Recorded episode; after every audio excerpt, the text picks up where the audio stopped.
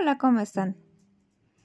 Otra vez aquí en lo que calla una simple mortal tercermundista. Hay una canción de antaño, de pueblo, casi casi, de aquí de México, que dice, sigue la mata dando, pero da la casualidad que la mata no da. Seguimos sin medicamentos. Ay Dios, yo no sé por qué habrá gente, la verdad. O no sé, no sé. Yo leo los, este, los tweets o, por ejemplo, los mensajes, este, en las páginas del, del IMSS que pues, a mí lo que me toca es el IMSS. Y pura queja, pura queja, pura pregunta de que cuándo va a haber este medicamento, cuándo va a haber esto, cuándo va a haber, cuándo, cuándo, cuándo, cuándo, cuándo, cuándo, y es un cuándo de, de meses. Y, y, por lo que he visto es general, o sea, no, no nada más nombran una clínica en especial, sino nombran un montón de clínicas, y no es que todas, y no nada más clínicas, también hospitales. Entonces, yo no sé, no entiendo de dónde saca la gente que dicen que ellos no sufren de, de desabasto de, de medicamentos. ¿Serán que nada más son las personas que van de vez en cuando, de que se sienten mal y que les dan un paracetamolazo y ya. O no sé.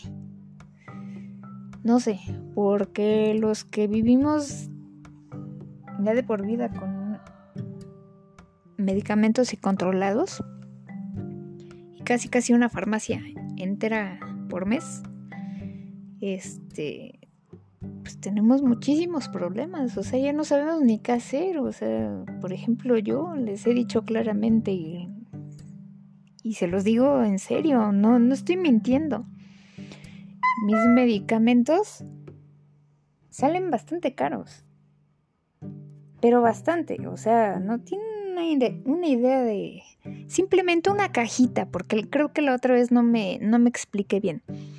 Una caja de, un solo medicamento me sale en mil pesos, si no es que hasta más de mil pesos.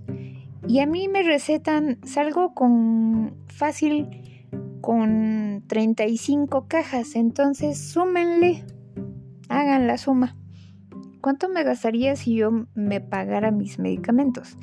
Ahora, pues por algo es un seguro social que yo estuve pagando quincena tras quincena, porque a mí me, me, descontaban quincenalmente de mi nómina este, lo que iba para el seguro. Quincenal.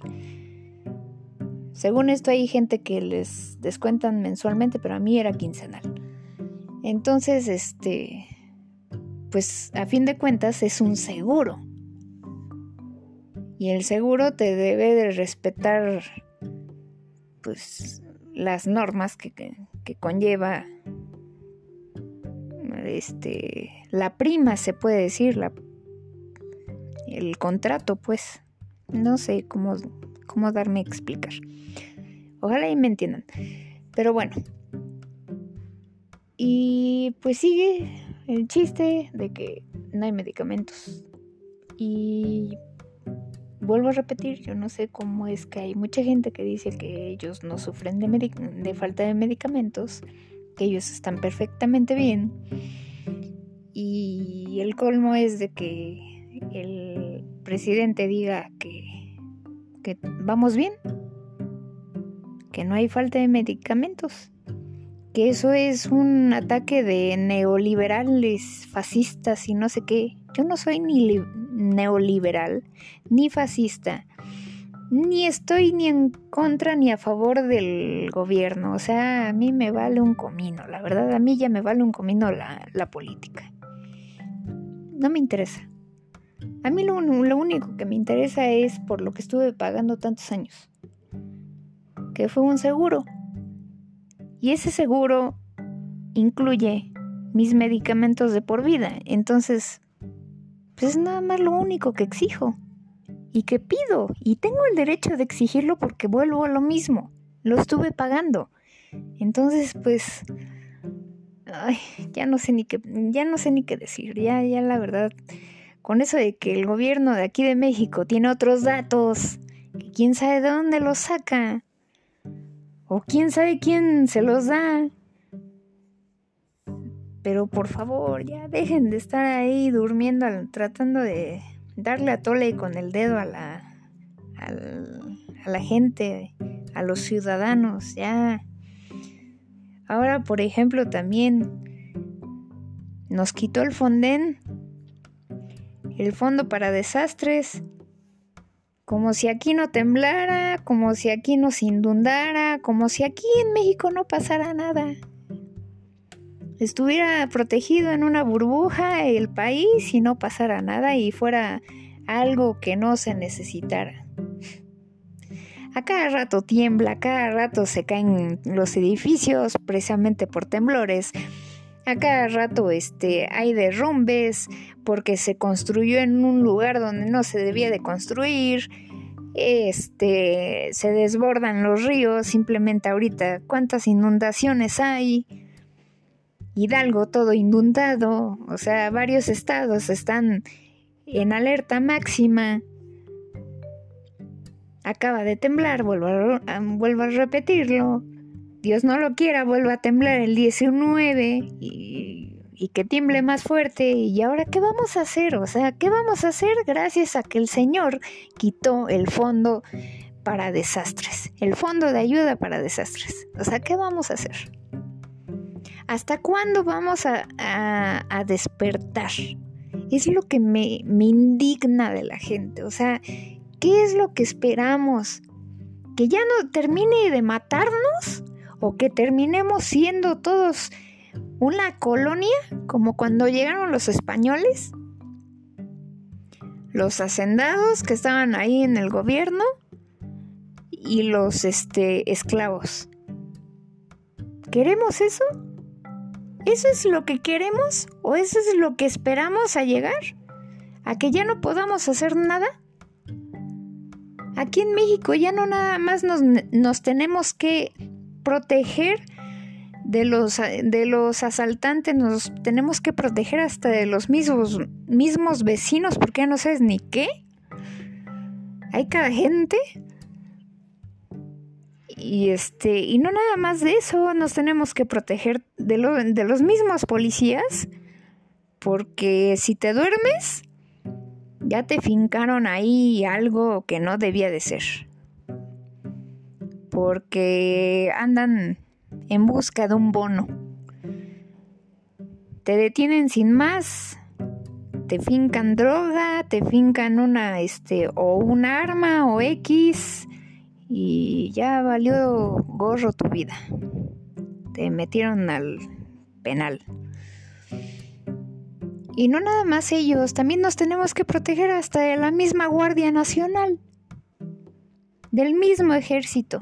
O sea, ya no sabes ni de, ni de quién protegerte ni de quién estar ahí al pendiente de que no te vaya a venadear. Perdónenme la expresión, pero es la verdad. O sea, está de locos ya. México ya es una burla. Pero bueno, era todo lo que tenía que decirles. Yo sé que muchos están muy a favor de, del presidente. Tendrán sus razones. Yo hasta la fecha no veo ninguna razón que aplaudirle porque todo está en el aire. Todo está en el aire. El tren Maya está en el aire. ¿Y cuántos años le faltan para que termine su gobierno? Y no creo que termine esa obra. El nuevo aeropuerto de Santa Lucía también se inundó, como ven. Entonces, este... Y también está en obras. Entonces, pues no sé. Y todo lo demás que tiene en la cabeza el hombre de proyectos que no se han hecho ni nada por el estilo. En vez de hacer proyectos debería de, no sé, a mi punto de vista, darle el mantenimiento a lo que hay y poner poner las cosas con mejor calidad. Ya tenemos el sistema del metro. ¿Qué les cuesta meterle dinero y que sea un servicio de calidad? Se inunda, explota, chocan entre sí los, este, ¿cómo se llaman? Los vagones. Se cae en las columnas que porque según esto hubo gente neoliberal que estuvo ahí dándose su tiempito de estar ahí empujando las columnas, háganme el favor, para que se cayeran los durmientes. Entonces, pues, ay Dios mío santo, ya no sé de, dónde, de, de, ¿qué se toma este hombre para ponerme igual? Para dar esas declaraciones en serio. Pero bueno, vuelvo a lo mismo. Cada quien defiende al presidente, o mejor dicho, habla como le va en la feria. Y pues nos está yendo del... Nos está yendo como en la feria de la fregada aquí en México, pero bueno. Ojalá Ojalá y pase algo y nos haga de despertar a todos. Que en verdad nos toque todas las fibras a todos y en verdad ahora sí nos indigne lo que están haciendo con, con todos, con nosotros mismos. Pero en fin, cada quien. Respeto sus ideas, respeto sus su pensamiento, no me lo tomen a mal, es mi punto de vista nada más.